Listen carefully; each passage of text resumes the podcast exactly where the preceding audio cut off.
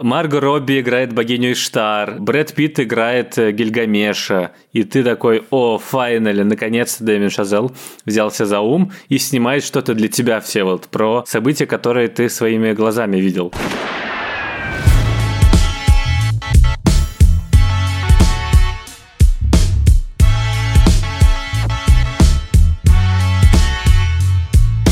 Всем привет! Это подкаст Кинопоиска крупным планом. Меня зовут Даулет Джинайдаров, я редактор видео и подкастов Кинопоиска. А я Всеволод Коршунов, киновед и куратор курса «Практическая кинокритика» в Московской школе кино. Каждую неделю мы обсуждаем новинки проката, иногда разбираем классические фильмы, а еще советуем, что посмотреть. Сегодня мы со Всеволодом обсудим «Вавилон», новый фильм Дэмиана Шазела, автора «Одержимости» и «Ла Ла Ленда», с Марго Робби, Диего Каловой и Брэдом Питтом в главных ролях. Картина вышла в цифре 31 января. И это меньше, чем через месяц после начала полноценного проката. И причиной этому катастрофически низкие кассовые сборы. При бюджете 80 миллионов долларов Вавилон собрал чуть больше 50, а ведь еще затраты на маркетинг, которые вдвое, как правило, увеличивают общий бюджет. Так что студия точно потеряла десятки миллионов долларов. И даже интересно, как теперь сложится карьера Дэмина Шазелла, который, вообще говоря, начинал как аутер Вундеркинд как человек, снимавший авторские фильмы в массовых жанрах и собиравший э, признание от зрителей и от критиков. И, вообще говоря, он является самым молодым обладателем премии «Оскар» за режиссуру, за фильм «Ла Ла Ленд». А теперь вот такой вот э, оказался показательный box office аутсайдер. И на самом деле понятно, почему Вавилон не собрал денег. Для того, чтобы люди сегодня в эпоху стримингов, э, видеоигр, всевозможных приложений, соцсетей и все еще продолжающейся тлеющей пандемии, а еще в конце декабря, начале января, когда холодно, чтобы люди пошли в кино на трехчасовой исторический фильм про переход от немого кино к звуковому, без внятного сюжета, там должны были быть, кроме Брэда Питта, еще огромные синие гуманоиды, 3D и куча экшн-сцен но этого там не было. Ой, ну хотя бы внятность высказывания, мне больше ничего не нужно. А так там как бы куча сцен вечеринок. Скажем прямо, фильм «Оргия». В которой всякие погони и взрывы и перестрелки заменяют как раз вот эти вот кокаиновые вечеринки. Оказывается, голливудские оргии – это невыносимо скучно. Ни одной контрольной работы не проводят. Конкурсы по истории кино не проводят. Схемы фильмов не рисуют. Это что-то оргия называется, ребята? У Всеволода оргии поинтереснее будет, так что если вдруг вы хотите записаться на следующую сессию оргии Всеволода киноведческой с квизами по истории кино, с совместным просмотром всей фильмографии Эйзенштейна и так далее, то пишите нам на почту подкаст собаки кинопоиск.ру. Э, Всеволод будет собирать заявки и проводить конкурс, потому что абы кого, конечно, конечно, не приглашают. Они сейчас разлетятся как пирожки, эти места. Срочно пишите, срочно. Да, ну и в целом Вавилон действительно многие критиковали за вот этот вот графичный контент, да, слишком много обнаженки, секса, как будто бы Шазел не просто описывает то, как происходило вот это вот дикое десятилетие, ревущие 20-е, то, как они были в реальности, он скорее упивается как бы нецензурщиной как многие говорят. Скорее к этому непривычна сегодня публика, даже когда мы говорим про условно дикое время, в котором не было правил, в котором все пытались жить мгновением и бежали от смерти в различные удовольствия. Даже в этом случае массовое мейнстримное кино все-таки довольно целомудренное у нас сегодня, еще и потому, что ну, ориентируется на условно все аудитории, все страты. Здесь, конечно, показательно наплевательски к зрителям относится Шазел, как будто бы. Точнее, точнее, наплевательски относится к, как это, широкому кругу зрителей, к вот этим вот всем маркетинговым стратам и слоям, которые обязаны учитывать всякие прочие блокбастеры. Знаешь, я даже думаю, что он как будто бы хочет играть в Александра Николаевича Сакурова, который э, в начале фильма «Фауст», как известно, после прекрасного пролета камеры там где-то, значит, в горном каком-то ландшафте такой э, фридриховский романтический пейзаж, тут же как бы зрителю подсовывает прям физиономию разлагающейся разросшийся сифилитический фаллос. И понятно, что у Сакурова это очень важный ход. Да, он буквально здесь такой контраст выстраивает. И это такая блокировка. Да, вот, ну, ребята, если не хотите такое кино смотреть, извините, вот сразу же честно признаюсь. Вот, а здесь прям очень много этого. Причем вот это вот телесное, оно же скорее непривлекательное, а отвратительное. Да, и бог с ним сексуальными какими-то элементами. Тут же он упивается перверсивными или тем, что принято называть перверсивным, телесными всякими испражнениями. Тут я вспомнил фразу моего мастера Александра Миловича Бородянского, когда вот он разбирал наш сценарий, потому что Коршунов, твои сценарии ни с какими спутать невозможно, потому что у тебя в каждой сцене персонажи едят. А Шазел делает прям противоположную операцию. У него в каждой сцене или через сцену персонажи что-то из себя исторгают. Делятся с окружающими своими телесными жидкостями. Да, и не могу не процитировать Елену Смолину, которая очень смешно пишет свои рецензии на этот фильм. Герои этого фильма, как пьяные попутчики, распахивают душу. В данном случае, к сожалению, не только ее. В первой же сцене, а потом только и думаешь, как бы сбежать. Вот в данном случае, к сожалению, не только ее. Это очень правильно. Интересно. Да, ну а вот помнишь начало фильма? Ведь, мне кажется, в самом начале фильма он говорит нам, ребята, уходите, да, и если бы мне не нужно было по работе фильм смотреть, я, наверное, бы выключил, может быть, не на первой же сцене с этим огромным ушатом дерьма из слона, который вываливается, может быть, на второй подобной сцене, там, где у нас есть другие испражнения, и это вот э, такая фиксация на каких-то вот этих экскрементах и на прочем таком, да, вот выделительном, это прямо, ну, не знаю, очень странно. Смотри, мне кажется, что, во-первых, это действительно тебе сразу задает уровень графичности, уровень как бы честности про этот материал, потому что, условно, ты приходишь на фильм про золотой век Голливуда, и ты думаешь сейчас, ну, какие-то поющие под дождем, какой-то артист, такие главные фильмы на эту тему. Тебе будет какое-то милое такое кино про то, как ушла эпоха и как прекрасно было. Такой немного хруст французской булки, только не мой хруст голливудской булки.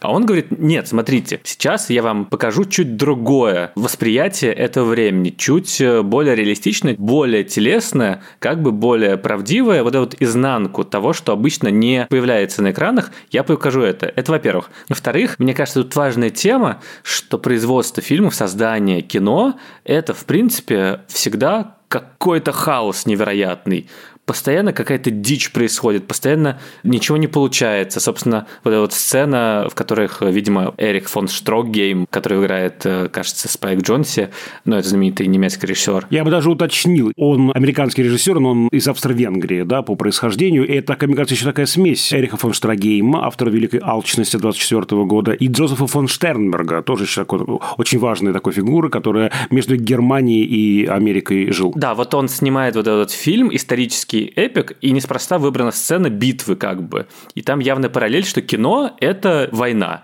а съемочная площадка – это поле битвы. И нам показывают, как из буквально говна и палок рождается чудо, рождается кинематограф нам показывают, вот смотрите, весь этот бурлеск, вся эта невероятная красивая мишура, вечеринок, угар, и вот эта вот красивая магия кино, вот эти вот фильмы, на которые мы завороженно смотрим, с целующимся Брэдом Питом, с красивым закатом, с бабочкой, которая прилетает. Все это возникает из какой-то ерунды, из какого-то дикого хаоса, из какого-то вот буквально этого говна. И для того, чтобы это получилось, тебе нужно, да, толкать вот этого вот слона, и чтобы он на тебя э, вываливал свои экскременты. Вот этот вот контраст очень хорошо здесь показан потому что сначала нам явлена вот эта вот грязь подготовки и грязь закулисья то какие странные люди, вообще говоря, задействованы в этом со своими страстишками и так далее. А дальше у нас какое-то чудо кино. И в этом видится огромная любовь. И финальный монолог э, вот этого вот кинокритикессы, он как раз про то, что это больше тебя, ты умрешь, ты не важен, я не важна, вокруг этого какая-то странная суета, но то, что остается на пленке или там, на цифре, это останется. Это волшебно, и это больше нас. Эта мысль мне понятна. Форма, которая избрана для того, чтобы эту мысль показать, дискуссионна. И здесь я, опять же, не могу не процитировать прекрасный совершенно пассаж из рецензии Адама Наймана, вот про это телесное как раз, да, что этот фильм не только хочет удержать пирог и съесть его одновременно, но также хочет исторгнуть этот пирог из себя, размазать э, вокруг и запихать это зрителю прямо в лицо. Да? Вот, мне кажется, это очень, ну, да, экспрессивно, но похоже на мои личные ощущения. Вот и главное ощущение от фильма – это перебор. Ну да, в этом я, наверное, согласен, потому что на отметке 2 часа 20 минут, когда как раз начинается у всех спад, когда уже пришел звук, когда там Марго Робби начинает быть должна денег, я такой подумал, блин, мне еще 40 минут смотреть. Первый час волшебный, я просто его смотрел не отрываясь. Мне кажется, это прям кино для меня. Бодрое, выверенное режиссерски, очень круто придуманное, с очень остроумными сценами, и в этом прям виден огромный режиссерский талант. Он прям спаивает все воедино. Вот это вот какая-то вдумчивость в каждом движении камеры, в каждом повороте, и энергия, которая бьет сквозь пленку и в сцене вечеринки, и в сцене со съемками фильмов. Ты прям чувствуешь, что как будто ты вот на этой площадке, ну, вот эта вот вся энергия восторга, перед тем, что снимается кино. Но дальше, когда начинаются вот более унылые такие моменты, и ты должен тоже почувствовать какое-то уныние, действительно устаешь. И действительно, наверное, не помешал бы этому фильму студийный монтаж. То есть мы все время такие, даешь режиссерскую версию. А здесь как будто бы Шазела понесло, и никто ему ничего не сказал, и ему дали полную творческую свободу, и в целом э, действительно есть какое-то утомление и ощущение заноса. Но при этом я хочу сказать, что, возможно, я знаю, что это всегда плохое оправдание, но на формальном уровне вот это вот ощущение как бы перебора, чувство меры, которое слетело с катушек, оно же абсолютно конгениально тому, что мы видим в самом фильме. То есть он сделан так же, как написан, как придуман. Он абсолютно тождествен истории. И в этом смысле это тебе может не нравиться как зрителю, но в этом есть определенный определенный смысл, почему вот э, там такие движения камеры, почему там длинные кадры эти, почему там столько всего происходит. Потому что такой вот мир тебя должно переполнять. Мне кажется, что здесь есть э, некоторая общая рамка, которую ты считываешь прямо сразу. Ты с самого начала понимаешь, чем продолжатся арки героев и чем они закончатся. То есть, условно, Брэд Питт, появляясь на экране, ты уже понимаешь, что в конце он пустит себе пулю в лоб, ну или не знаю, или сопьется. Потому что, в принципе, тут откровений с точки зрения какого-то нового взгляда на эту тему, наверное, нету. То есть тут есть вот это вот приподнимание завесы и больше любование. Условно, это такой злой двойник поющих под дождем, который, тем более, цитирует много, несколько этих вариантов, и там, где поющие под дождем комически это решают или благостно, то здесь прямо даются либо драма, либо грязь. И фильм действительно в итоге в какой-то момент немного рассыпается, во-первых, из-за того, что здесь несколько главных героев, Точнее, здесь э, есть, по идее, один главный герой Диего Калва, Мэнни, но он как-то не вытягивает как будто бы всю историю, и слишком часто история отвлекается на Брэда Питта, на Марго Робби и на темнокожего музыканта, и в итоге как-то шатает туда-сюда. Плюс э, все-таки как будто бы это похоже на набор крутых сцен. Условно, первый час тебя еще держит, потому что это какая-то сквозная история. То есть тебе представляют героев, и дальше вот они вместе где-то на съемочной площадке. А вот ближе к финалу это как будто бы уже просто мозаика историй, которая больше как будто бы напоминает типа сериальное, скорее, какое-то повествование, и нету фокуса как мне показалось. Я согласен с этой расфокусировкой. Там формально есть две направляющие такие оси. У нас есть два персонажа, которые хотят проникнуть в Голливуд. И мы вместе с ними проникаем туда. Это вот тот самый ассистент по оргиям, так можно его назвать. И он становится одним из важных, ну, таких административных членов команды, скажем, в Голливуде в эпохе перехода из немого в звуковое. Есть начинающая актриса, которая говорит, я уже звезда. Да, нужно просто ее снимать, и все. Она, правда, классная актриса, ее играет Марго Робби. Вот как бы вместе с ними мы входим в Голливуд. Как будто бы чувствуя, что эти две линии не вытягивают а этот объем, он добавляет такую как бы еще одну оглоблю, еще одну такую колонну в виде Брэда Питта, который лишь формально связан с Мэнни в самом начале сюжета.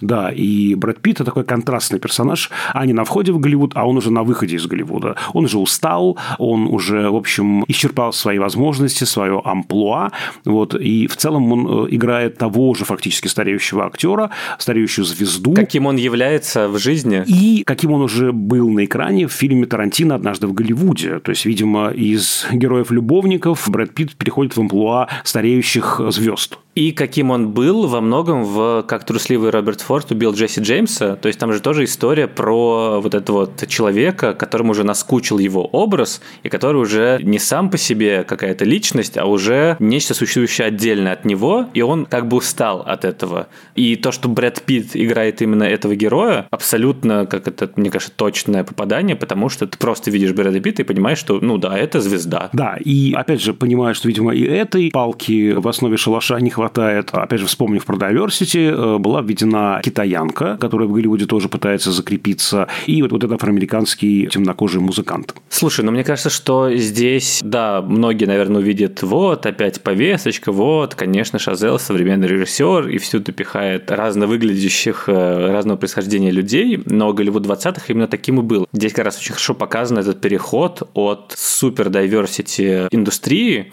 к чему-то более скучному. А так-то все герои, условно, у них были прототипы и у китаянки, и у женщины-режиссера. Это как раз-таки не условно не уступка современным веяниям, а как раз, во-первых, реалии Голливуда 20-х, во-вторых, работает на этот Вавилон, которое вавилонское столпотворение, которое много языков, много всяких разных людей. Да, и это прекрасно. Я говорю именно про такую, скажем так, техническую несобранность. То есть сами по себе персонажи, разумеется, знаешь, у нас есть супер знаменитые фильмы про Голливуд, да, у нас есть Сансет Бульвар. Ага, Глория Свенсон неоднократно звучит. Глория Свенсон, вы слышите, Глория Свенсон, ребята, я знаю, я видел этот фильм, поставьте мне плюсик. Ага, «Поющий под дождем», да, естественно, прям цитируется обильно, слишком, мне кажется, чрезмерно обильно, но, тем не менее, пожалуйста, увидьте, что я этот параграф прочитал. А Дороти Арзнер, э, женщина-режиссер, да, есть. И про нее знаю. Значит, Клара Боу, наша эта вот восходящая звезда, тоже есть, пожалуйста. Джон Гилберт, он же Брэд Питт, тоже есть. Он же Джек Конрад. Он же Джек Конрад в фильме, да, пожалуйста. То есть, вот галочки в мне поставьте, я все это видел, я все это знаю, требую зачета. Кстати, а ты заметил еще одну цитату из Сансет uh, Бульвар? Какую, какую, расскажи. Кроме Глории Свонсон, там же есть этот момент, когда Брэд Питт падает с балкона и лежит в бассейне головой вниз, и с этого начинается Sunset Boulevard. Да, да. А вот молодец какой. Я, видимо, был настолько уже в ярости, что уже какие-то вещи проходили мимо меня. Про структуру. Вот опять же, интересно же, да, что фильм строится по вроде бы правильному принципу. Вот у нас есть падение, подъем, падение, подъем. Все мы знаем, да, что чередование – важнейший инструмент вообще в восприятии любого аудиовизуального произведения. Все как бы правильно, да, но это так сделано прям по линеечке математически рассчитано, настолько это монотонно, настолько однообразны эти взрывы, да, такие эксцентрические. Вдруг там кто-то хохочет, вдруг там какой-то хлопок, выстрел, там, взрыв, вдруг там кто-то рыдает, да. И просто вот я измотан уже к середине фильма как минимум от этого, ну, однообразного какого-то выворачивания меня наизнанку. То есть, понятно, что все мы... И Шазел проходил монтаж аттракционов Эйзенштейна, но только Эйзенштейн имел в виду переключение контрастных эмоциональных регистров. А сменяется на минус А, минус А сменяется на Б, Б на минус Б и так далее. Но у Шазела А минус А, А минус А, А и так 3 часа 9 минут. Поэтому вот еще здесь ритмически это очень сделано, ну, странно, мягко говоря, странно, понимаешь? И поэтому и вот ощущение головокружения, да, и на это все еще наваливается, это, конечно, камера, которая судорожная такая, да, вот э, морская болезнь, как будто бы у оператора. И, да, вот э, ощущение этого хаоса и на уровне сюжета, и на уровне общей структуры, и на уровне ритмического рисунка фильма, оно меня просто сметает. Я, наверное, не очень согласен с тем, что как-то мотает по ритму,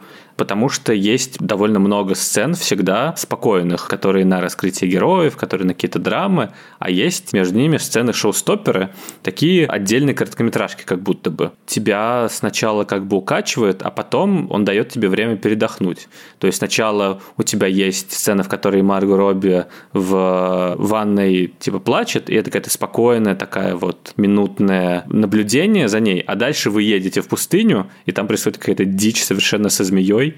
Вот и тем, как все бегают, э, очень смешно. Брэда Питта сбивает машина, китаянка высасывает э, яд из шеи Марго Робби, они целуются, короче. Вот. Мне, наверное, как раз, как возможно, любитель чуть другого кино, чем ты, было гораздо интереснее смотреть все эти вставные номера, экшн-сцены, в которых как бы ничего не взрывается, но которые выстроены так, что ты как бы в них полностью погружаешься. Например, сцена с э, бесконечной перезаписью. Мне кажется, это очень круто сделано на всех уровнях. И как история, которая постоянно повышает градус, которая постоянно что-то идет не так, которая ты уже вместе с героями не ходишь ничего делать, а потом чисто ремесленно. Вот как бы вот, мне кажется, это меня больше всего восхищает, как изощренно, чисто кинематографическими средствами тебе создают настроение, тебя водят по точно выстроенному маршруту эмоций. То есть там вначале вот эти вот кадры статичные в полной тишине, тишина, тишина, тишина. Затем у тебя много раз что-то идет не так, у всех повышается градус, там что-то происходит, все крючки как бы сделаны, потом в какой-то момент все сходят с ума, и этот помощник режиссер начинает орать, и камера тоже начинает туда-сюда болтаться. В финале, когда у нас наконец идеальный дубль, ты заметил, да, там камера статичная, на одном месте, без склеек, как Марго Робби читает, и ты вместе со всеми как будто бы затыл дыхание, вот. Дальше как бы все радуются, и в финале у тебя вот такое вот как бы разрешение этой истории. Такой вот законченный анекдот, который еще показывает все про эту эпоху. Я объясню, почему я был возмущен. Да, все эти крючки я тоже вижу, они работают, но важно, мне кажется, что сцена вдохновлена аналогичной же сценой, прям симметричной сценой в фильме «Поющий под дождем». И там все ровно то же самое. По сути, по этому же сценарию. Там даже продюсер входит и мешает, значит, вот этой сцене, этой записи. Вот там только смертью не кончается, как известно. Вот, но тем не менее, то есть, понимаешь, это вот буквально, конечно, не покадровое цитирование, они сцену перепридумали, конечно. Но тем не менее, вот все основные вещи пешки, они вот оттуда взяты.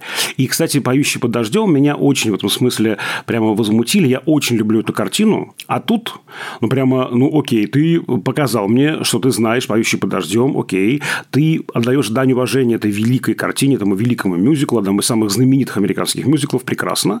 Но так обильно цитировать этот фильм, просто брать оттуда какие-то куски бесстыдно, на мой взгляд. А потом, в финале прямо я был готов кричать.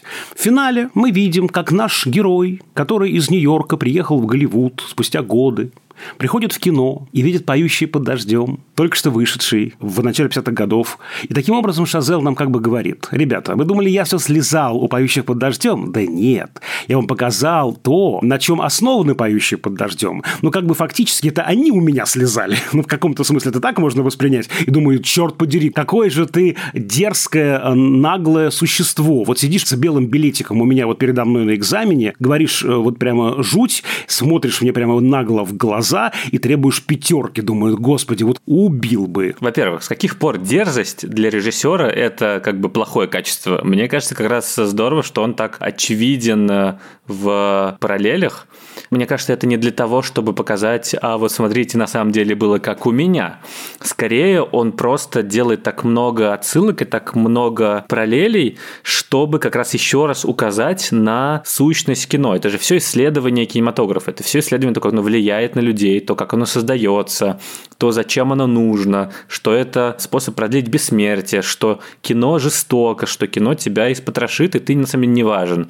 Ты просто человек, который живет в этом огромном доме, который умрет, его вынесут, а дом останется. И здесь тоже показывается, как кино забирает реальную трагедию, забирает реальные какие-то истории людей, драмы людей и делает из них комедию. И в этом есть какая-то такая, условно, честность по отношению к зрителю, что, да, я понимаю, что все на самом деле, что важно про этот период, ну, какие-то основные вехи сказали, поищи подождем, мы не можем от этого уйти. Они сотворили схему того, как мы воспринимаем этот период. Но давайте заглянем за них, давайте попробуем посмотреть, какими глазами бы встретились реальность людей, которые пережили всю эту драму, и только это показано на экране.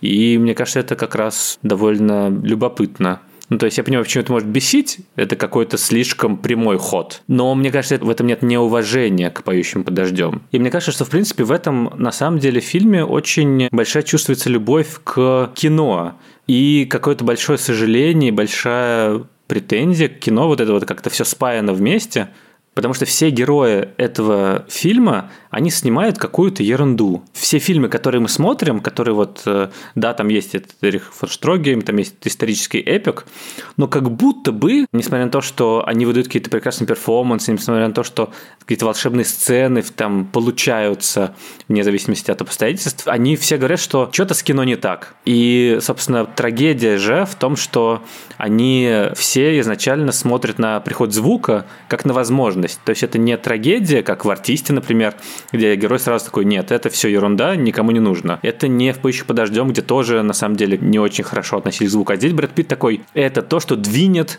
индустрию вперед.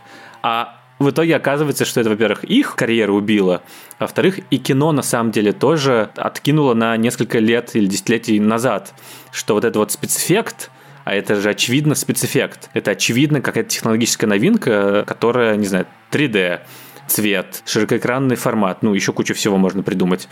Компьютерная графика. Это то, что, с одной стороны, вроде как дарит возможности, с другой стороны, обрубает частично руки кинематографистам и убивает самих кинематографистов. И в этом какая-то такая интересная дихотомия, грустная, когда Брэд Питт такой, сейчас снимем что-то инновационное, что-то невероятное, а в итоге они снимают сцену, как все поют «Поищи подождем», просто статично стоят на месте. И ты думаешь, неужели эти люди так и не поймут, э, что такое настоящее кино? Ну, не настоящее кино, а что они в итоге приносят себя в жертву тем произведениям, которые им самим вроде как не нравятся.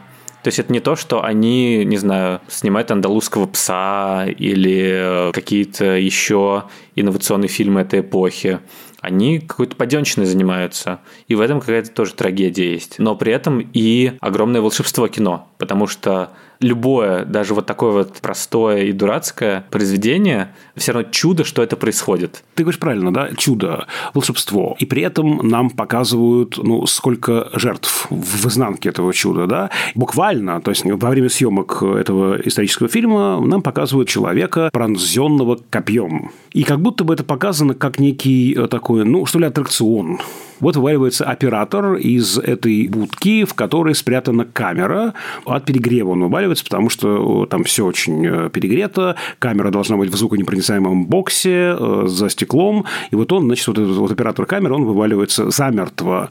И мы должны как-то поразиться этому сюжетному повороту. Там даже ни секунды фиксации на этом нет. Хопа, следующая как бы такая яркая сцена очередной какой-то вечеринки. Да? Так через запятую нам это все перечисляет. Единственное, на чем он, кажется, фиксируется, это вот на очень сложной ситуации с этим вот афроамериканцем, которому предлагают вычернить свое лицо, потому что он стоит под цветом, и немножко отличается его тон кожи, он выделяется на фоне других темнокожих музыкантов, а в Южных Штатах, для которых мы тоже делаем эту картину и рассчитываем на хорошую кассу, именно в Южных Штатах, где много российских настроений, это может быть ну, чем-то нехорошим, пусть они все будут одинаковыми, эти темнокожие. Вот вам, пожалуйста, вакса, пожалуйста, вычерните себе лицо. Как будто бы, кстати, в основе история с Ритой Морено, версайской истории, которую делали темнее, чем она есть, хотя она и, она и есть пуэрториканка, которую играет. Вот все эти истории как бы через запятую. Всех наших главных историй Голливуд переживал взял и просто исторг из себя. Так же, как герои исторгли из себя... Все их телесные жидкости, да. Просто они такой жмых, который просто выкинули, да. И в финале мы видим, как наш протагонист, да, главный персонаж, возвращается, с умилением смотрит «Поющих под дождем», плачет, и как будто смазывается этот эффект, да. То есть мы нам показали все эти страшные жертвы, а дальше так прекраснодушно заканчиваете, да. Ну, все же нормально, правда? Вот это меня очень смущает. Вот, вот как будто бы недорасставлены акценты. Я думаю, что все-таки эта амбивалентность, это очень правильно, да, мы говорим о чуде с очень высокой ценой. Возможно, здесь просто есть проблема в этом самом финале, действительно, который по своей форме вроде как должен сейчас ответить за весь кинематограф, за всю историю кино. И это очень сильный замах, то есть довольно сложно как-то этому соответствовать. И вот эта вот нарезка финальная, которой много спорят, и я даже видел смешной видеоролик, которым типа начинается также с э, этой лошади, вот, а дальше вместо как бы главных фильмов в истории, там, не знаю, «Страсти Жанны Д'Арк», «Иван Грозный», какую-то фигню подсовывают. Типа непосредственно Каха, там, Эда Вуда, еще какую-то... Альтернативная история кино, да? Да, да, да. Потому что это очень уязвимая позиция. Ты как бы выбираешь главные фильмы в истории. И очень многие суперкаты, которые, не знаю, даже мы делаем вот нашей YouTube-командой, они выглядят круче Ну, то есть они выглядят как-то эффектнее. И здесь вот этот вот монтаж, он как будто бы не тебя, ну, принимает. Просто есть разница между вот этим вот типа финальной кодой финальным вот этим вот моментом, не знаю, выдержимости, где лучший вообще момент с джазовым исполнением, круче всего, что остального было.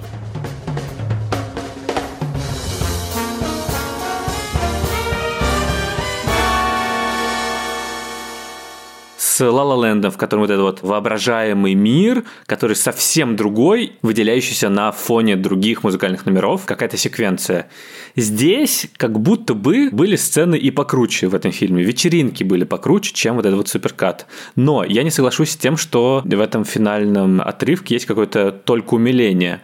Я когда смотрел, я вначале тоже такой, ну, понятно, сейчас будет нарезка кино от Гадара до Аватара. Но там в какой-то момент начинается вот эта вот авангардистская в духе дадаистов нарезка монтажная, которая такая дискотека немного, которая тебе бьет по ушам и по глазам. И в этот момент ты чувствуешь не только умиление, как, не знаю, в финале новый кинотеатр Парадиза, где вот эти вот, если помнишь, нарезка поцелуев и разных вот вырезанных фрагментов, которые вот прямо у тебя вызывают вот этот восторг романтического умиления.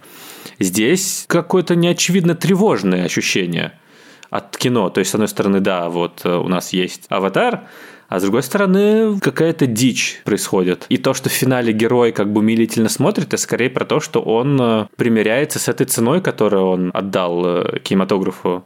Как бы он говорит, что да, есть то и то, но, наверное, это того стоило. У теоретика медиа Олега Рансона есть такой термин «спасать фильм», когда они садятся с друзьями-философами, культурологами и спасают какой-то заведомо плохой фильм. Ну, это вот тут, значит, Лакан, а тут, значит, там что-то еще, там, не знаю, ну, в общем, Делиоза туда приплетают. И как-то вот получается такой прямо теоретический фильм про природу кинематографа. Я ни в коем случае, конечно, сейчас не говорю, что мы с тобой достигли высот Олега Владимировича Рансона, и это первое. И второе, что этот фильм прям нужно настолько спасать, да, и настолько он чудовищен, что прям совсем, хотя я был разъярен. Но есть такое, да, когда вот здесь вот эти аналитические выкладки звучат для меня, по крайней мере, да, гораздо ну, интереснее и привлекательнее, чем конкретное художественное решение.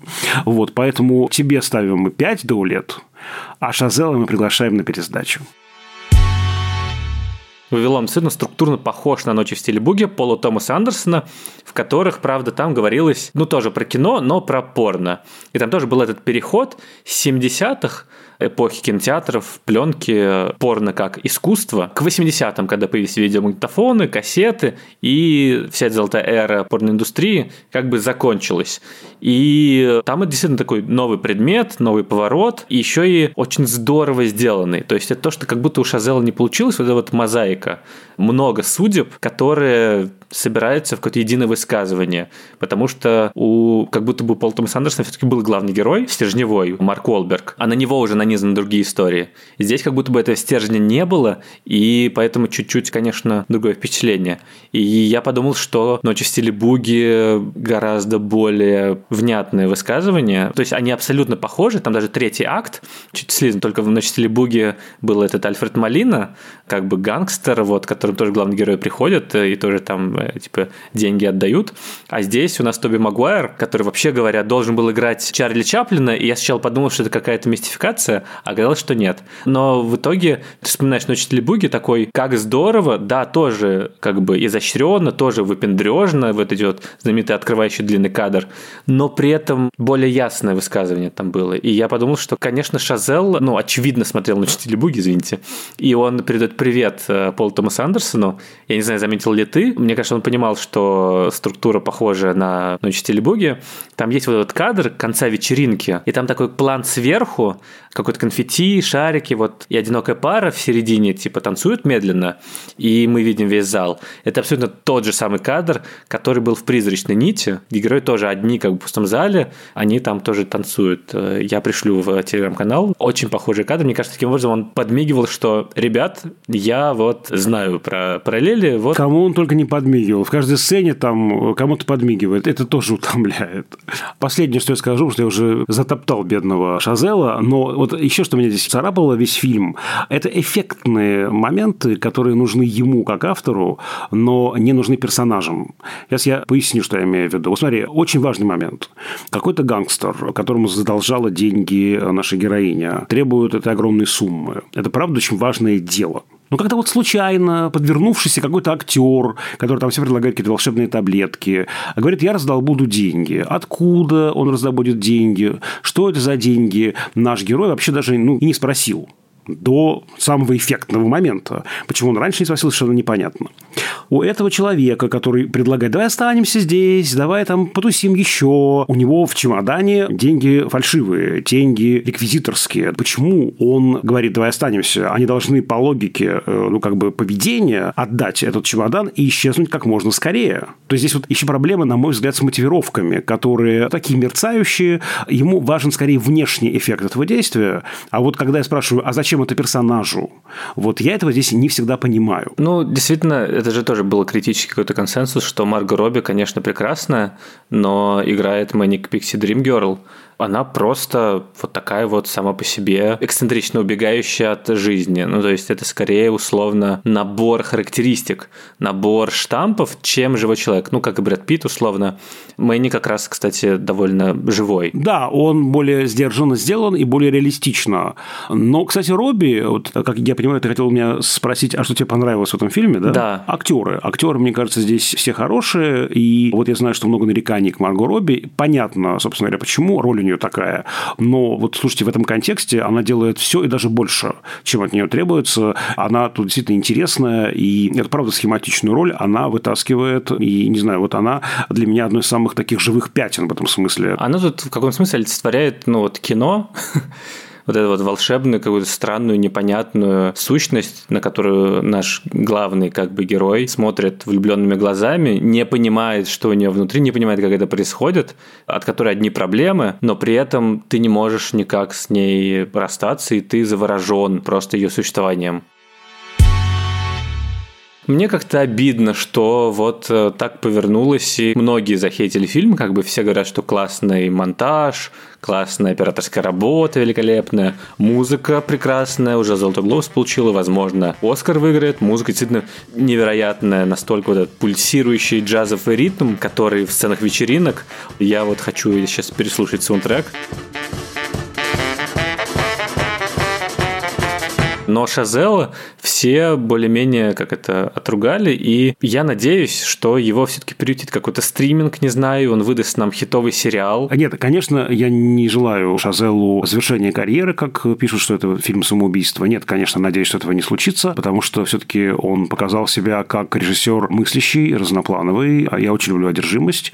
Мне нравится «Ла Ла Ленд». И «Человек на Луне», на самом деле, его забывают постоянно, но тоже очень круто придуманное, сделанное именно режиссерское кино. Понятно, что вот в фильме здесь все развращены, да, вот э, этой вседозволенностью. Видимо, и Шазелла она развратила.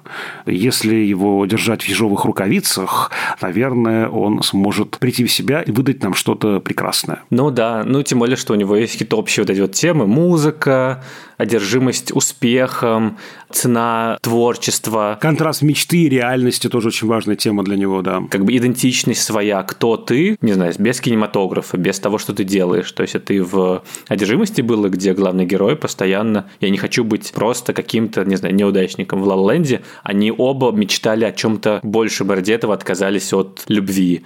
И здесь тоже в Вавилоне есть же вот эта вот тема, поиск идентичности, отказа от нее. Главный герой, он всем говорит, что он из Испании, он отказывается возвращаться в Мексику, он не хочет ассоциироваться с тем, откуда он пришел, с родителями, со своей страной, с языком.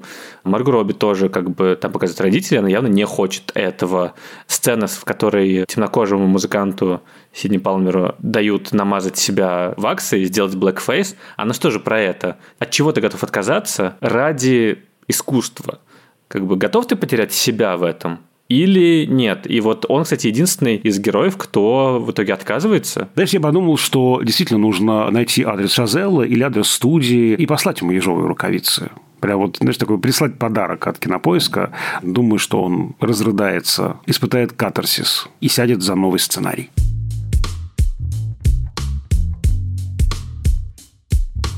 На этом все. Слушайте нас везде, на всех подкаст-платформах страны, от Яндекс Музыки до Apple Podcasts. Оставляйте ваши отзывы, можно их написать в Apple Podcasts. У нас там чуть-чуть не хватает до тысячи комментариев, отзывов, поэтому, пожалуйста, давайте активизируемся. Также можно писать отзывы в нашем YouTube-канале, но подробнее про YouTube-канал традиционно расскажет Даулет. Подробности заключаются в том, как он называется. А называется он «Подкасты кинопоиска». Конец вставки про YouTube-канал.